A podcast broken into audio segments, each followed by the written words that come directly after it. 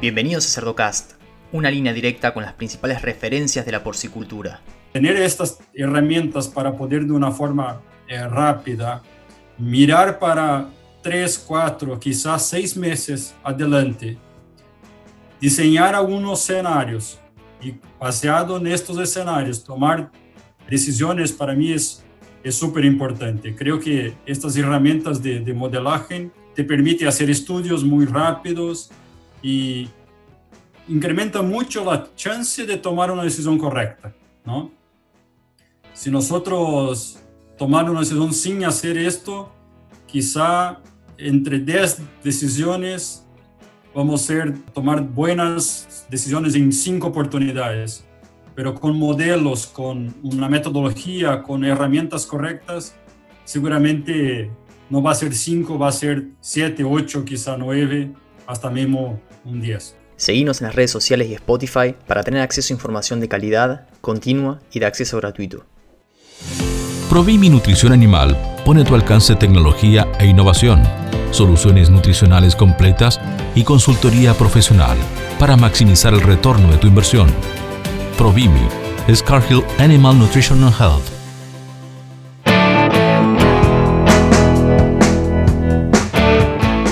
Hola a todos, el episodio de hoy es un episodio especial, en donde no tenemos a uno, sino a tres especialistas que nos van a compartir su experiencia y consejos para lograr recuperar lo perdido durante la pandemia. Tengo el gusto de presentar a Guillermo Cáceres, a Everton Daniel y a Álvaro Rojo. Primero que nada, eh, me gustaría que se presenten y nos cuenten un poquito sobre su formación profesional y el rol que desempeñan en la actualidad. Guille, ¿querés empezar vos? Empiezo yo. Mi nombre es Guillermo Cáceres, soy médico veterinario. Hace 25 años ya que hago mi profesión en el mercado argentino. Tengo mi experiencia de granja en los primeros años de mi trabajo y desde hace ya 16 eh, soy parte de Cargill dentro de la estructura de nutrición animal de Provimi Argentina. Mi función actual es liderar el negocio de cerdos para la región del sur de Latinoamérica, el mercado de Argentina, de Chile y de Uruguay, y trabajo con un equipo muy amplio en donde con colegas tratamos de desarrollar nuestro negocio. Tengo un posgrado en administración de agronegocios también. Muy bien, Guille. Everton, ¿quieres ir vos? Mi nombre es Everton Daniel y mi área de conocimiento es realmente nutrición de cerdos, toda mi formación desde la facultad, maestría, doctorado en esta área, ¿no? Hace un poco más de seis años que estoy en Cargill, nutrición animal también, y hoy mi actuación es como líder de tecnología para la Sur, o sea, el, el Cono Sur, ¿no? Y el rol es realmente desarrollo de, de tecnologías y soluciones para el mercado. Muy bien, Everton, gracias. Álvaro, ¿quieres decir vos? Sí, Leandro, muchas gracias primero por la oportunidad. Mi nombre es Álvaro Rojo Gómez. Soy médico veterinario egresado de la Universidad Michoacana de San Nicolás de Hidalgo.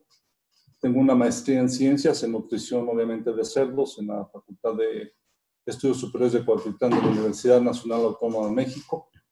Tengo un doctorado también en nutrición de cerdos. Eh, este lo realicé en la Universidad de Illinois eh, con el doctor Mike Ellis, de la cual egresé hace 10 años aproximadamente. En el medio tengo trabajando como nutriólogo poco más de 20 años y actualmente estoy trabajando para Cargill en México solamente. Soy el líder de tecnología para nuestro mercado aquí en México y tengo unos 5 años trabajando para esta empresa. Perfecto, gracias por esa introducción. Ahora, pasando al tema de hoy, ¿no? Un poco el, objetivo de todo esto es desarrollar cómo impactó la pandemia en los distintos mercados y aprovechar su conocimiento global de lo que viene sucediendo en distintas partes de, América y también presentar qué herramientas podemos llegar a usar dentro de la industria como para recuperarnos de esto, ¿no? Entonces me gustaría que primero nos cuenten en su experiencia cuál fue el impacto de la pandemia en la región. Guille, ¿querés comenzar vos? Sí, cómo no. Leandro, creo que todavía estamos sintiendo el impacto, ¿no es cierto?, de, todo este contexto que, que, nos restringe muchísimo a nivel del negocio y del mercado de cerdos. El impacto principalmente en sus comienzos fue un poco de incertidumbre. Primero no, no entender bien cómo nos teníamos que adaptar a nivel de granjas, a nivel del mercado en sí mismo, qué podía ocurrir. Pero bueno, empezamos a ver con el transcurso del tiempo que el impacto se convertía en algo real. Y dependiendo de algunos mercados, hubo situaciones diversas, ¿no es cierto? Desde un freno en la demanda de la extracción de los cerdos desde la granja, por diferentes situaciones, porque los frigoríficos se organizaron de una manera para proteger su personal también y su actividad, entonces el ritmo de trabajo fue distinto. Eso provocó, por un lado, que varias semanas, dos o tres semanas de cerdos quedaran en la granja, imposibilitando el flujo normal de producción. Bueno, imagínate los trastornos a nivel de, la producción porcina que eso significa. Pero bueno, también impactó en el negocio mismo, ¿no? A nivel de precios, precio del capón vivo, cómo se maneja el mercado de Argentina. No solamente en Argentina, esta situación ocurrió también en el mercado de México, en un principio también en Brasil. Y obviamente la demanda por parte de todos nosotros que somos consumidores, al estar restringidos, en cuarentena, en nuestra actividad normal, de alguna manera y fuertemente eh, afectó también el consumo. ¿no? Por ejemplo, en nuestro país, en Argentina, en los primeros cuatro meses, cinco meses de este año, hubo un impacto fuerte del orden del 4 o 5% en la baja del consumo de carne porcina. Entonces, eh, el impacto fue real a nivel de rentabilidad del negocio, además de la problemática eh, zootécnica o a nivel de la granja, y con toda la preocupación, Leandro, que eso significa, ¿no es cierto? Un dueño de una granja muy, muy preocupado también por su personal, por cómo tenía que organizar a esos equipos de trabajo para atender todas las acciones y las cuestiones diarias que tiene una granja, que todos conocemos que son muy complejas y que hay que ser muy cuidadoso y un relojito, ¿no es cierto?, para poder llevarlas adelante. Y ahora lo que creo que tenemos que trabajar fuertemente, Álvaro y Everton eh, van a poder explicar perfectamente bien estos puntos, es cómo hacemos para de ahora en más aprovechar todo el contexto que empieza a acomodarse y recuperar el tiempo perdido, ¿no? Es decir, tuvimos que faenar cerdos también más livianos, porque el productor tuvo necesidad de caja, entonces en México ocurrió, en Brasil ocurrió, en Argentina también, eh, precios por debajo del costo de producción. Entonces tenemos que prepararnos para los próximos meses, ir al recupero de, de nuestro negocio, ¿no es cierto? Muy bien, Guille, bárbaro. Everton, Álvaro, ¿algo quieran añadir a esto?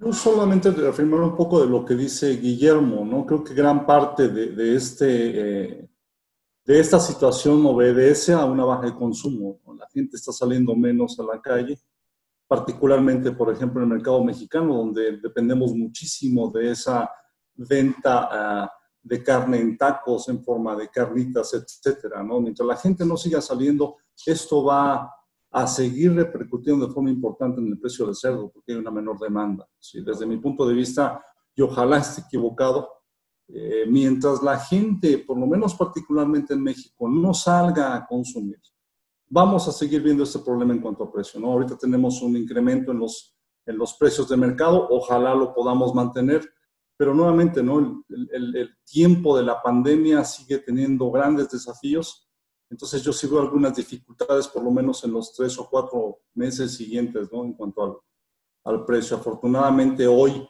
estamos en una situación favorable, esperemos que la mantengamos de esta forma, ¿no? Pero sí veo ciertas dificultades por, por el grado de pandemia por el que estamos cursando en este momento, ¿no? Muy bien, ¿y cómo juegan las exportaciones en lo que es el precio de la carne de cerdo en México y qué acceso tienen a mercados internacionales? De, forma similar, para nosotros es un mercado muy importante. Creo yo que, y en gran medida esto ha permitido que el productor, algunos productores sigan siendo eficientes. En México exportamos aproximadamente entre el 14 y el 16% de nuestra carne, ¿sí? Exportamos principalmente a Japón, después a Estados Unidos y después aparecen países como Corea, por ejemplo, ¿no? Ese es un mercado que para nosotros es muy importante, ha ayudado muchísimo en, este, en esta problemática que se ha generado de precios respecto a la pandemia. Y pues bueno, también estamos explorando las posibilidades de poder exportar a otros países, ¿no? Como todo mundo, China es el, el, el, objetivo, ¿no? Y el, y el gran eh, salvador, entre comillas, para algunas situaciones, ¿no? Aunque también veo esto como una oportunidad a corto plazo. Yo no estoy seguro que por lo menos particularmente para México, esta puede ser una opción o una posibilidad a largo plazo. Muy bien, gracias Álvaro. Everton, ¿algún comentario que quieras agregar? Me parece que Guille realmente comentó muy bien lo que pasó. En Brasil pasó exactamente lo mismo, frente a una incertidumbre muy, muy alta. Eh, realmente el mercado se frenó. La dinámica del consumo cambió muy rápidamente y con esto obviamente eh, lo frigorífico absorbiendo menos carne de los productores y una baja muy, muy fuerte del precio ¿no? en un primer momento, llevando al mercado a reaccionar muy rápidamente y cambiar un poco la estrategia. ¿no? Entonces comentaron que en ciertas regiones hay una leve recuperación de los precios y se prevé que se van a seguir acomodando como para mejorar un poco la rentabilidad de, los distintos sistemas, ¿no? ¿Y cómo se puede llegar a, capitalizar estas, estas oportunidades ¿no? en, la recuperación del precio? Sí, yo creo nos va, como dijo Álvaro, nos va a costar un poco todavía, ¿no? Los próximos meses recuperar lo perdido, no hay ninguna duda. En Argentina todavía no tenemos el valor del cerdo que teníamos en el mes de febrero ni en marzo, todavía no alcanzamos. Y obviamente los insumos, producto también de la devaluación de nuestra moneda, ¿no? En Brasil también ocurrió, en México, en Argentina aún más fuerte, más el aumento de las materias primas, o sea, es más compleja lograr la rentabilidad positiva en el contexto actual de la producción porcina. Ahora, no hay ninguna duda que hay que trabajar en ese sentido, recomponer lo perdido, pero también, y para mí es una constante que todo productor debe pensar, y nuestra función o una de ellas es colaborar, ayudar a poder comprender cuál es la mejor manera de ganar dinero en, en una producción porcina, sea cual fuera el contexto. Entonces, a mí me parece que trabajando desde la nutrición, desde la alimentación, que, lo que es lo que toca nuestro corazón, ¿no? Profesional, ciertas herramientas para poder medirlo de diferentes maneras y no solamente desde el punto de vista estrictamente esotécnico, en donde podamos adaptar, digamos, nuestros planteos nutricionales de acuerdo a lo que realmente sucede en el contexto externo, como puede ser esta situación que estamos hablando, pero también dentro de la propia granja. Es decir, la realidad de cada producción, de cada granja en particular, no es la misma que la del vecino. Entonces, los escenarios también cambian, los precios de cerdo varían, el consumo de carne por parte del productor cambia, la disponibilidad de espacios, el flujo animal, bueno, un montón de variables que creo que todavía tenemos que insistir con tecnología y con innovación a mirar esas variables para elegir la mejor estrategia, Leandro, desde el punto de vista nutricional, en, en definitiva de producción. Es decir, ayudar al productor a generar mayor beneficio para su negocio. Y eso en un contexto cambiante, en donde la nutrición, con el papel tan importante que juega, creo que tiene mucho para poder ofrecer. Excelente, muy bien, muy bien. Everton, Álvaro, ¿algo que quieran agregar? Sí, Alejandro, eh, este es un, buen punto y, y, realmente como nosotros hemos discutido, el mercado es muy dinámico, ¿no? Yo eh, estoy acostumbrado a decir que quien trabaja con porcinocultura eh, recibe dosis de adrenalina muy frecuentemente, ¿no? Porque el mercado realmente eh, cambia mucho. Si nosotros miramos dos años atrás, la rentabilidad que estaba en Brasil estaba muy baja. El año pasado volvió a subir y tuvimos un buen año. Y ahora tuvimos la, la pandemia, ¿no? Eh, el mismo pasó en Estados Unidos. Yo estaba allá el fin del año pasado. Ellos tenían mucha expectativa del mercado de China abrir y lo que pasó, apareció la pandemia y quizá la mayor crisis que hemos visto en el mercado americano. Hay otros ejemplos también como Vietnam. Entonces, un punto muy importante es entender que el mercado es muy, muy dinámico, ¿no? Creo que la, la novedad que hemos visto actualmente es la velocidad del cambio está cada vez mayor, ¿no? Entonces, esto para mí es la novedad que hemos visto en los últimos, los últimos años, por así decir. Bueno, y frente, frente obviamente cambios más rápidos, eh, nuevas estrategias, nuevas herramientas, nuevas capabilities son, son realmente necesarias. Qué desafío que representa esto, ¿no? Porque cuando vos tenés un panorama futuro a seis meses que decís, bueno, los precios van a ser tales, ¿no? Manejándonos siempre con, futuros de materias primas, de, precio del cerdo, te puedes anticipar y tomar medidas porque uno aplica una medida y el resultado lo vas a ver en, eh, depende de qué medida sea, ¿no? Pero en tres, seis meses. Entonces, siendo que es tan, tan rápido el, cambio en los precios, ¿qué, desafío que representan? Yo, yo, creo que hay, en esta ecuación hay algunos unos componentes que son muy importantes, ¿no? como vos decías, Leandro. Eh, realmente información del mercado, uno tiene que tomar una decisión hoy con, basado en alguna previsión que va a pasar en el futuro, ¿no? Eh, costumbro decir que nosotros estamos muy frecuentemente tomando muchas decisiones con, con base en informaciones que tenemos para el futuro. El mercado de porcinocultura no es distinto, ¿no? Entonces, tener información del mercado, sea de las materias primas, sea del precio del cerdo, para mí es un punto clave, ¿no? El otro realmente es, como decía también Guille, eh, es tener conocimiento de los factores que impactan sobre la productividad y también sobre la rentabilidad. Cómo estos factores están linkeados, ¿no?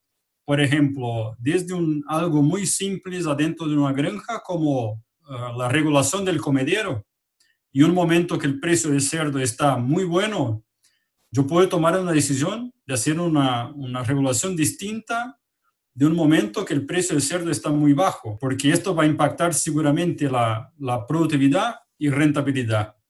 El tema de espacio, ambiente, o sea, aquel que conoce estas variables me parece que puede sacar ventajas de una situación de precio bajo o, o alto. Esto para mí también es otro punto clave.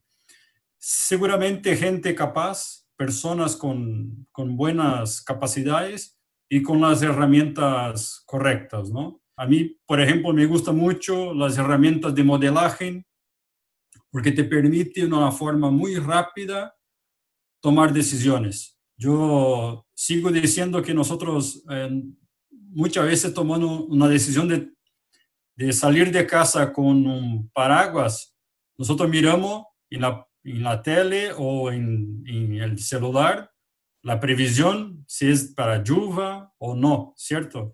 Y ahí con esto tomamos, tomamos una decisión, que es salir de casa con el paraguas o no, si en la agricultura esto es muy importante, y en la porcinocultura para mí no es, no es diferente. Eh, tener estas herramientas para poder de una forma eh, rápida mirar para tres, cuatro, quizás seis meses adelante, diseñar algunos escenarios y baseado en estos escenarios tomar decisiones para mí es es súper importante. Creo que estas herramientas de, de, modelaje te permiten hacer estudios muy rápidos y incrementa mucho la chance de tomar una decisión correcta, ¿no? Si nosotros tomamos una decisión sin hacer esto, quizá entre 10 decisiones vamos a ser, tomar buenas decisiones en cinco oportunidades pero con modelos, con una metodología, con herramientas correctas, seguramente no va a ser 5, va a ser 7, 8, quizá 9, hasta mismo un 10, ¿no? Sí, sí, sí, tomar la decisión en función del escenario, ¿no? Eso que decías de regulación de comederos, en función del precio del cerdo. La misma decisión se puede llegar a tomar en función de, ok, peletizo mis dietas en los gordos o no en función del precio de las materias primas, ¿no? Cómo el distinto escenario hace que uno pueda tomar una medida que sea rentable o no, según el escenario, ¿no? Algo que, que yo quisiera comentar es que cuando se está perdiendo dinero, todo relevante, ¿sí? Creo que esta parte del macro, ¿no? El ambiente económico que se está viviendo, el potencial que tienen los animales, la biología dentro de ellos para transformar una materia prima en carne, es altamente relevante para tomar decisiones y completamente de acuerdo contigo, Everton, que un sistema que nos permita hacer modelaje para poder predecir qué va a pasar es clave en estos momentos. Pero otra cosa que para mí también es clave es la situación que vive cada uno de los porcicultores en particular. ¿sí? Y vuelvo a mi comentario original, cuando se está perdiendo dinero, todo es relevante. Entonces, el porcicultor en algún momento tiene que voltear a su entorno y ver qué puede aprovechar de manera inmediata para ser más eficiente. Usar una materia prima alternativa, qué tan disponible es, porque eso puede tener un impacto impresionante en su estado financiero al final. ¿sí? Son reglas que desafortunadamente no puedes aplicar a todo mundo, porque hay materias primas o subproductos, por ejemplo, que solamente puedes o son accesibles en una región en específico. Otro factor que también entra en la ecuación y es altamente relevante es, bueno, ¿cómo vende esos cerdos? Porque no es lo mismo vender a un frigorífico que a un empacador, que a un carnicero, ¿no? Que llega a comprarme los cerdos cada fin de semana, ¿sí? Son situaciones completamente diferentes. Yo creo que, uno, el tener estas ventajas de poder modelar son altamente relevantes, pero también el poder voltear a su entorno y ver qué puede aprovechar de manera inmediata es también algo que le puede ayudar muchísimo en cada una de las situaciones, ¿no? Y esas son particulares a cada uno de ellos. También, por ejemplo, el generalizar, no sé, un objetivo en conversión alimenticia puede ser riesgoso porque el punto de equilibrio de conversión va a depender para la explotación. Entonces, el conocimiento que podamos tener nosotros como expertos para llevar ese tipo de alternativas a las granjas, creo que es clave en momentos como este. Excelente. Álvaro, ¿y en qué me enfoco a la hora de tomar estas decisiones de si implemento cierta medida para mejorar la conversión alimenticia o no, aumento la ganancia de peso o no? ¿En qué me puedo llegar a enfocar como para tomar una decisión que va a ser acertada? Pues mira, en mi opinión, esto es un negocio para empezar. Entonces yo creo que el principal driver de todas esas decisiones va a ser el retorno o, el, o el, la rentabilidad total del cerdo. ¿sí? Y no solamente el alimento, el alimento es una parte muy importante de esa ecuación, entre 60 hasta 80% de los costos lo van a representar en el, el, alimento, ¿no? Pero en tiempos difíciles, creo que es muy importante o toma alta relevancia los otros factores, ¿no? ¿Sí? Su costo de producción total, ¿no? ¿Cuánto estoy invirtiendo en esos otros gastos? ¿Qué tanto juegan dentro de mi costo de producción? Obviamente, en la parte alimenticia podemos hacer muchas cosas, pero también dentro de ciertos límites. Por ejemplo, en tiempos donde el costo de producción es más alto que el costo de venta, para mí juega una particular importancia la eficiencia con que el animal va a transformar ese alimento. Entre más eficiente sea el animal, menor pérdida voy a tener. Por lo tanto, el tener ideas de reducir el costo alimenticio y por lo tanto conversión alimenticia puede empeorar la situación aún más. El problema es que jugar con conversión alimenticia en esos momentos tiene un punto de equilibrio que hay que calcular para cada situación en específico. Así que todo está relacionado con rentabilidad, es decir, yo para una explotación puedo recomendar un nivel de dieta que me garantice cierta eficiencia, pero puede ser muy diferente ese punto de equilibrio para este cliente en particular que para algún otro que tiene otros recursos. ¿sí? Por ejemplo, alguien que tiene solamente un par de materias primas disponibles contra uno que tiene tres o cuatro. ¿sí? Ese que tiene tres o cuatro me da un poco más de flexibilidad para poder jugar en esos rangos. Ajá. Eh, hay otras cosas que, bueno, también puedo implementar, ¿no? Eh, por ejemplo, independientemente de, lo, de que yo pueda lograr o fijar cuál es el punto de equilibrio ideal para transformar alimento en, en carne, me refiero específicamente a conversión o a niveles de nutrientes para poder llegar a ese punto de equilibrio que puede ser importante, bueno, también hay otras estrategias que puedo implementar.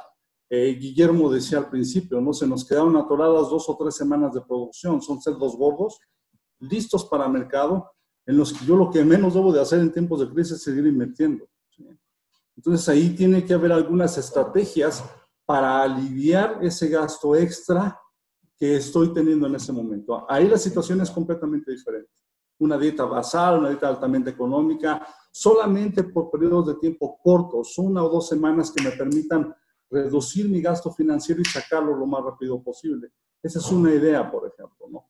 Otra idea que en todas eh, las explotaciones se habla de ello cuando llegamos a momentos de crisis son los inventarios.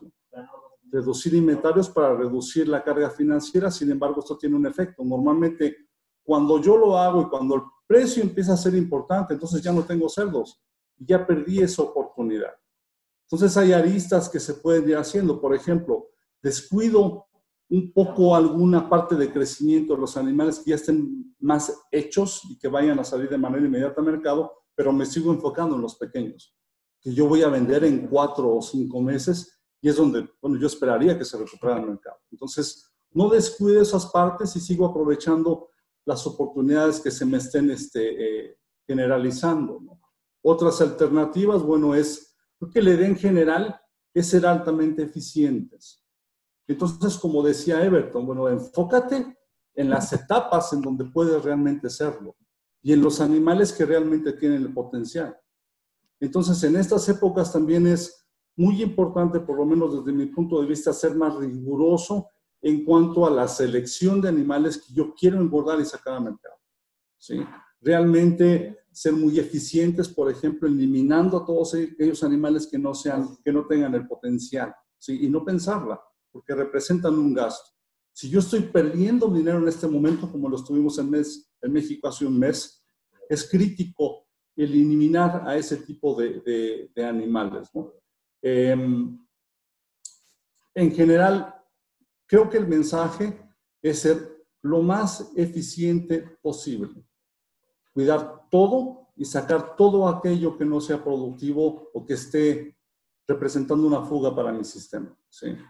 Em, y dependiendo de los escenarios particulares que yo tenga en mi explotación, van a ser el tipo de soluciones alimenticias que yo pueda implementar. Sí, creo que llevarnos una regla general para un mercado tan diverso como lo podemos tener dentro de un mismo país es muy riesgoso. Creo yo que, o estoy convencido que cada situación va a tener sus particularidades y tenemos que tener la habilidad de poder evaluarlas. Muy bien, muy bien Álvaro, impecable. Ahora, desde el punto de vista práctico y nutricional, ¿cómo se pueden evaluar las soluciones e implementarlas a nivel de, campo, digamos, a medida del productor en función de su situación? Bien, yo, yo ah, creo, Leandro, que como Álvaro, comentó muy bien, las materias primas son realmente el mayor costo de producción. Entonces, para mí, un punto fundamental es tener un sistema de nutrición que te permita evaluar de la mejor manera, de una manera muy robusta, las materias primas. Esto para mí es fundamental. Además de te permitir evaluar distintas materias primas y con esto plantear distintos programas alimentares, esto obviamente te permite eh, mirar para que, qué realmente el cerdo está aprovechando de estas materias primas, ¿no? Y evaluar también posibilidades de hacer planteos nutricionales distintos durante distintos momentos, ¿no? Estamos hablando acá de, de qué puedo hacer frente a la realidad del mercado. Entonces, para mí es fundamental conocer las materias primas, poder evaluar distintas materias primas y obviamente la eficiencia, como Álvaro comentaba, que es muy importante, para mí pasa por por un buen sistema de evaluación de materias primas. Álvaro, ¿algo que quieras agregar a eso? Sí, yo creo que en este momento, en momentos nuevamente con estas características, es muy importante poder tener una idea de qué va a pasar con los cambios. ¿sí? Y aquí es donde entran, como comentaba Everton, todos los sistemas de modelaje. ¿sí? Creo yo, soy completamente convencido que es una herramienta indispensable para poder, eh, de alguna forma, predecir qué va a pasar a los cambios que yo esté sugiriendo. En ciencia creo que es muy difícil poder eh, eh, estimar de manera correcta sin este tipo de, de, herramientas. No son herramientas que tienen un sustento científico muy importante, sino son hechas a la ligera, ese es mi, punto, y que además, bueno, no solamente consideran la biología del cerdo y el potencial genético que estos tienen, ¿sí?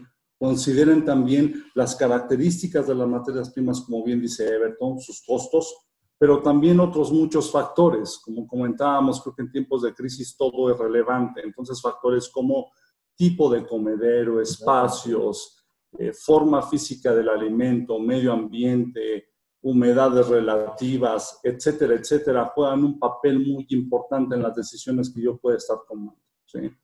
Eh, en general, creo que esos sistemas de modelaje nos van a poder permitir, sin hacer incluso la inversión, saber a dónde podemos llegar y calcular esos puntos de equilibrio de los que yo estaba hablando anteriormente. Entonces, creo yo que juegan un papel, un papel fundamental en la porcicultura moderna.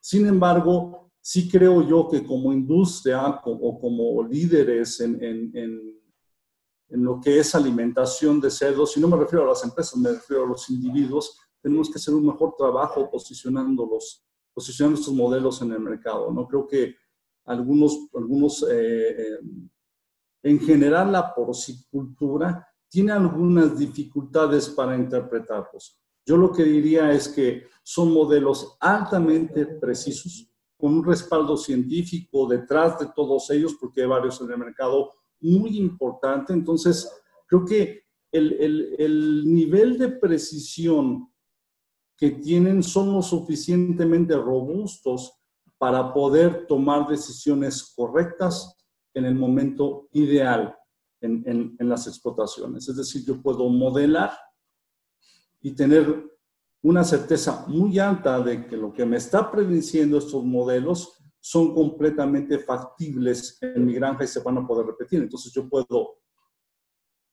tomar decisiones incluso antes de invertir.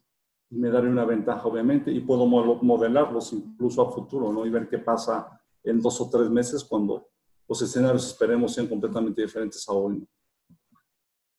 Perfecto, perfecto. Sí, yo puedo mantener un mismo desempeño productivo y mi rentabilidad puede cambiar muchísimo si no ajusto las velas en función del escenario que se viene. Entonces, la importancia de estas herramientas, ¿no?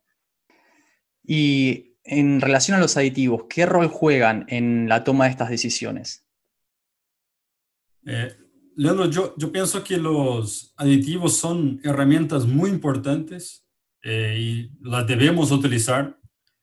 Y lo que veo es que muchas veces en el mercado hay, hay eh, estudios o personas diciendo que un aditivo funciona o no funciona. Creo que es fundamental comprender por qué funciona y por qué no funciona, en cuáles situaciones que este aditivo va a funcionar, en cuáles situaciones que quizá él no tenga el efecto que yo esperaría, ¿no? Entonces, eh, en estos momentos de distintas épocas del año, yo puedo a, utilizar un aditivo en una determinada época, por ejemplo, durante el verano para la, la etapa de engorde, yo puedo enfocarme en algunos aditivos muy específicos para mejorar el consumo, por ejemplo. ¿no? Eh, puedo utilizar aditivos para mejorar y además de aditivos también programas nutricionales, ¿no? Formulación para mejorar la, la calidad de la carcasa. Entonces, me parece a mí eh, que es muy importante comprender esta dinámica, cuando los aditivos funcionan, cuando no funcionan, para hacer un uso muy estratégico, ¿no? Además de los aditivos, los planes nutricionales también uh, son así, ¿no? Como ha comentado también uh, Álvaro anteriormente. Me parece que tenemos que tener esto, estos conocimientos y con esto tomar las mejores decisiones. Un, ejemplo muy, muy rápido acá, eh, con el precio ahora en Brasil, la rentabilidad positiva, quien logró eh, de alguna manera uh, predecir que iba, iba, a pasar, tomar una decisión anticipadamente y hacer cambios nutricionales, hacer uso de aditivos, ahora está eh, sacando el beneficio de esta, de esta decisión, ¿no? Y bueno, entonces, más que nada, importante también traer un, un ejemplo práctico, a mi modo de ver como un resumen de nuestra charla. Hay oportunidades, sí, hay muchas oportunidades, el, el, tema va a depender mucho de la, de la, velocidad que uno toma estas decisiones y con qué herramientas, ¿no? Excelente. ¿Y cómo se anticipa eso, no? Porque vos lo acabas de mencionar, el tema de uso de aditivos en época de verano. Y Álvaro también mencionó que muchas medidas que podemos tomar sobre los animales en épocas de precios bajos tienen que ser tomadas sobre los animales que están más próximos a la venta, pero no descuidemos los animales que vienen atrás porque son los que quizás vamos a capitalizar cuando el precio de el cerdo esté mejor posicionado, ¿no? Entonces, la, importancia de prever todos estos cambios. Una, una, cosa relevante, Leandro, que me gustaría tocar antes de, que finalicemos es, y que tenemos que tenerla en cuenta, una, uno de los factores críticos es cómo vendemos. Este negocio es, es, es eso, cómo vendes. ¿Cómo los crees y cómo vendes en gran medida? Sin duda, el, el, el, comprador final es quien juega parte fundamental en esta, en esta ecuación, ¿no? Y también, bueno, ¿cómo hago que yo llego a ese comprador final, ¿no? Yo creo que, que por la pandemia esa situación va a cambiar forzosamente. Creo que está empujándonos a aprender cosas nuevas, pero sobre todo como personas a hacer cosas diferentes, porque la pandemia no, no se va a acabar. ¿sí? Es algo que llegó y que nos va a enseñar a vivir de una manera diferente. Por lo tanto, muy probablemente haya cambios en la cadena de consumo de los consumidores de cerdo al final. Hoy en México y en mucho, en, prácticamente en toda Latinoamérica, gran parte de lo que consumimos viene, no viene de supermercados. Por ejemplo, en México, en México solamente consumimos un 10-12% de carne proveniente de un supermercado. El 20% viene de grandes centros de distribución o centrales de abasto.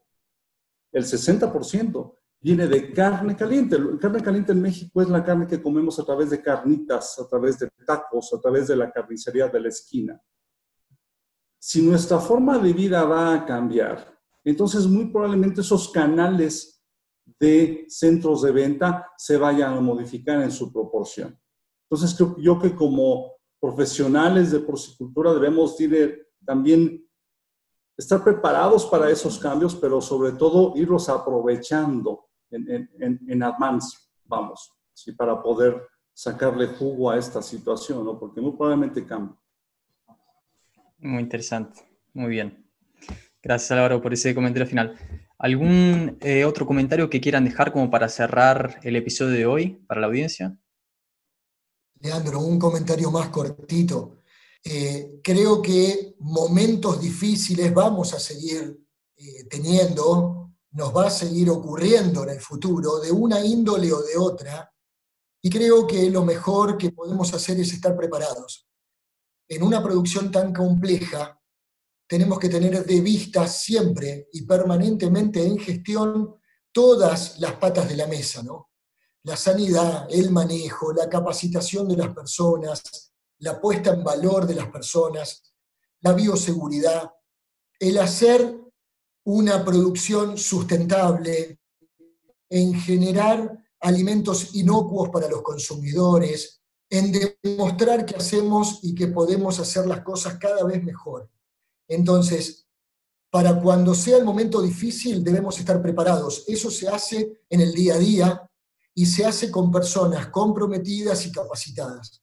Y yo creo que nosotros como profesionales del sector, desde donde nos toca, desde la granja, desde una empresa proveedora, desde un equipo técnico de profesionales, siendo nutricionista, tenemos que apostar por la tecnología, tenemos que apostar por traer cambios que realmente generen un bien mayor ¿eh? La innovación es innovación si se genera un cambio para mejor, que traiga realmente un valor ponderable, ¿sí? Entonces, me parece que ese tiene que ser un poco el sentido de nuestro compromiso como profesionales de este apasionante negocio, ¿no? Muy bien dicho. Everton Álvaro, ¿algo que quieran agregar? Solamente algo que realmente es importante, como decía Guille, tenemos que cada vez más tener herramientas, conocimientos y hacer cambios más rápidos, ¿no? Eh, creo que eso se aplica a todo, pero en, la porcinocultura no es, no es diferente. El que se adapta rápido, toma decisiones rápidas, eh, pierde menos y, y, gana más, ¿no? Entonces, esto es para mí un punto fundamental y hacer el uso estratégico de, del conocimiento que, que, que, hay en la porcinocultura mundial. Hoy hay mucho conocimiento y no, no existe una estrategia perfecta eh, a lo largo del tiempo y sí eh, la estrategia hay que cambiar a medida que el mercado cambie, ¿no?